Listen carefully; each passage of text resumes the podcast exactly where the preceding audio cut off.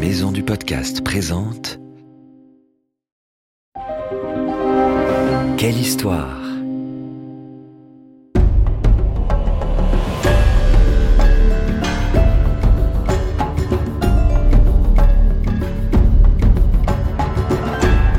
Entre dans la légende. Ulysse, Athéna, Thor, Anubis, le roi Arthur et bien d'autres.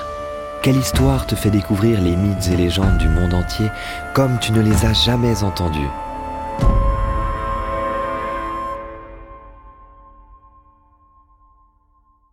Protecteur des défunts et dieu de la momification, Anubis est l'une des divinités les plus anciennes et les plus vénérées de l'Égypte.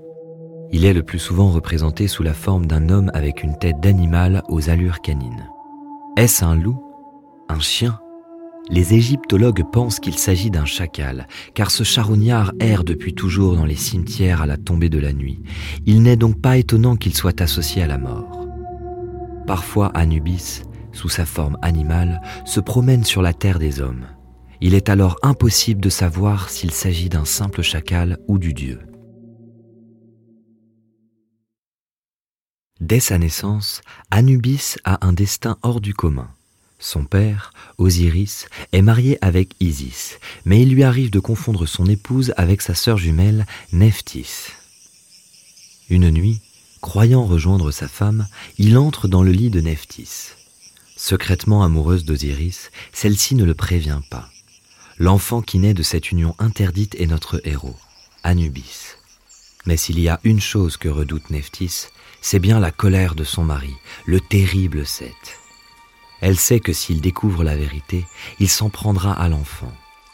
Alors, pour lui laisser une chance de survie, elle décide de l'abandonner. Isis n'est pas dupe. Elle a vu sa sœur enceinte et elle a tout de suite compris que l'enfant était celui d'Osiris. Blessée par cette trahison, elle a beaucoup pleuré, mais la déesse n'est pas rancunière. Apprenant que Nephthys a dû abandonner son bébé, Isis part à la recherche du petit Anubis. Elle le retrouve grâce à ses pouvoirs, puis le nourrit et l'élève comme son propre fils. Anubis sera toute sa vie reconnaissant envers sa mère adoptive. Il devient son compagnon le plus fidèle et l'aide dans toutes ses épreuves, notamment pour déjouer les méchantes ruses de Seth. Tu vas voir. Seth n'a jamais découvert le secret autour de la naissance d'Anubis, ce qui ne l'empêche pas d'être jaloux de son frère. Il ne cesse d'imaginer des complots pour se débarrasser de lui.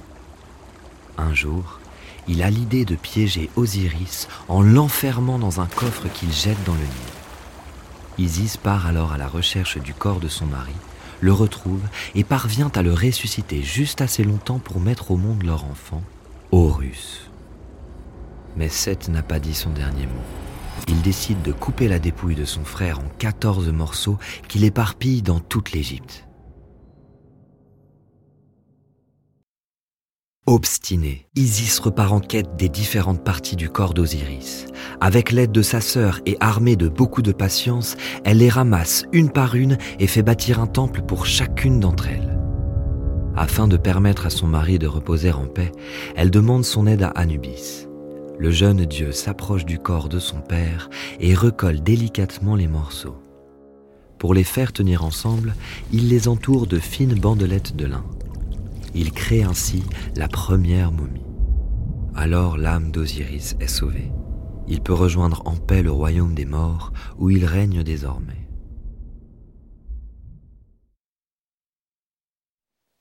Depuis la momification d'Osiris, quand un Égyptien vient à mourir, les prêtres réalisent un rituel très précis, en reproduisant les gestes qu'Anubis a eus sur le corps du dieu. On appelle cela l'embaumement, et les hommes le pratiquant sont nommés les embaumeurs. Le dieu à tête de chacal est leur protecteur et, à travers eux, il procède au rite de l'ouverture de la bouche. Posant sa main sur le sarcophage à hauteur des lèvres du défunt, il récite des incantations et, quand la bouche s'ouvre, y envoie un souffle de vie. L'âme se sépare alors du corps pour rejoindre le royaume des morts.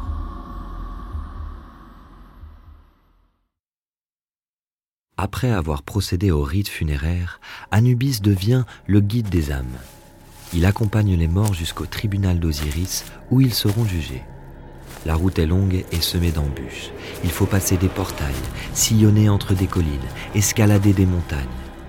Tout au long du chemin, Anubis tient le défunt par la main et ne le lâche pas. Il le protège des brigands, des créatures et des génies qui grouillent jusqu'à l'Occident lointain, là où le soleil se couche et où se trouve l'entrée du royaume des morts. Mais même une fois cette étape passée, leur périple est loin d'être terminé.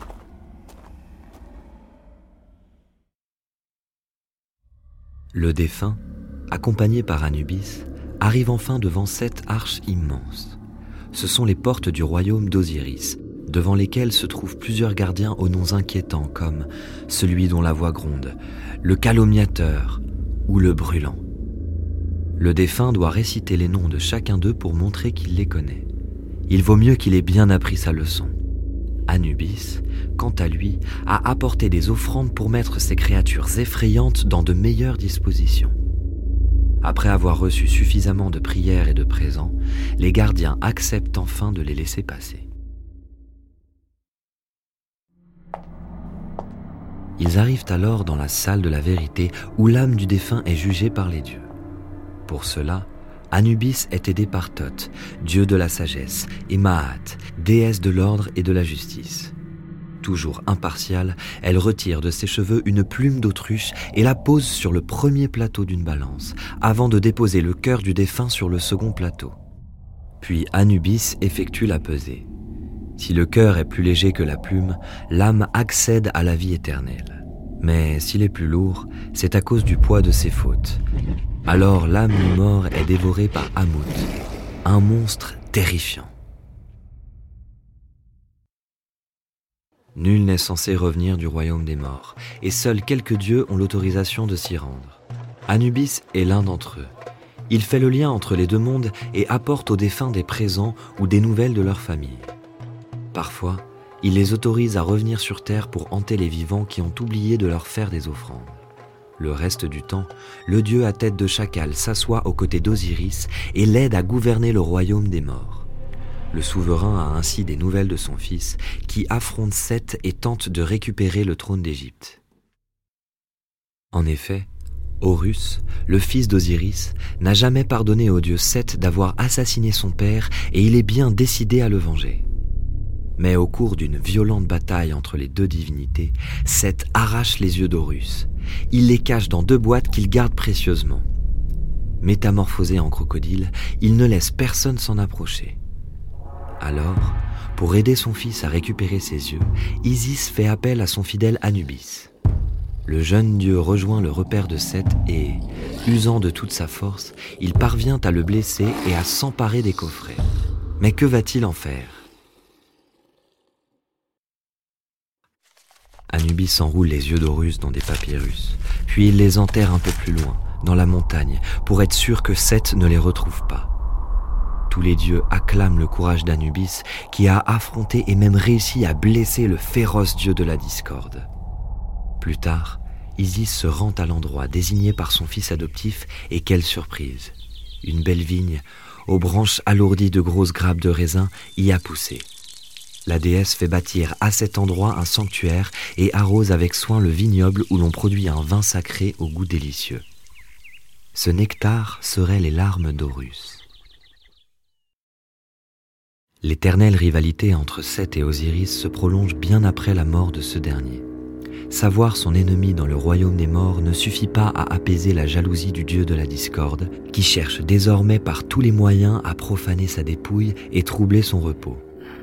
Un jour, dans ce but, il se transforme en léopard et pénètre dans le caveau où est conservé le sarcophage de son frère. Il ne le sait pas, mais Anubis monte la garde. Sortant de sa cachette, il surprend Seth et le frappe avec un tison brûlant. C'est depuis ce jour que les léopards ont des taches noires sur leur pelage. Anubis ne s'arrête pas là. L'occasion est trop belle pour ne pas s'emparer de Seth. N'est-il pas l'assassin de son père? L'ennemi d'Isis sa mère adoptive, le rival de son demi-frère Horus? Avec l'aide de Thoth, qui récite de puissantes incantations, Anubis parvient à immobiliser Seth et à le ligoter. Il le lacère de ses griffes et lui arrache sa peau de léopard qui l'emporte pour servir d'avertissement aux méchants. À compter de ce jour, les prêtres embaumeurs portent eux aussi une peau de léopard sur leurs épaules lorsqu'ils réalisent les rituels de momification. Anubis est souvent considéré à tort comme une divinité secondaire. Pourtant, tu vois, son rôle est primordial. En tant que dieu des embaumeurs et guide des âmes, il a une place privilégiée dans le Panthéon, car les Égyptiens attachent une grande importance au culte des morts. Plus tard, lorsque les Grecs régneront sur l'Égypte, la figure d'Anubis se mélangera avec celle du dieu grec Hermès. En effet, ces deux divinités partagent la même fonction, celle d'accompagner les défunts dans l'au-delà. Le dieu à tête de chacal et le messager aux semelles ailées ne feront alors plus qu'un, Hermanubis.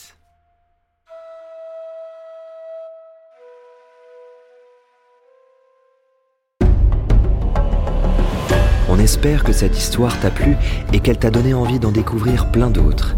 C'était Mythes et légendes, une série audio adaptée de la collection de livres des éditions Quelle Histoire.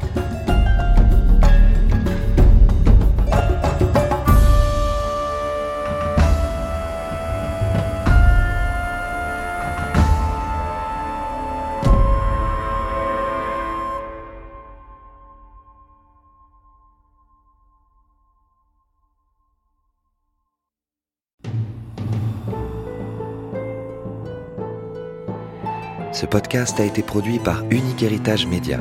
Retrouve toutes les informations sur maisondupodcast.fr.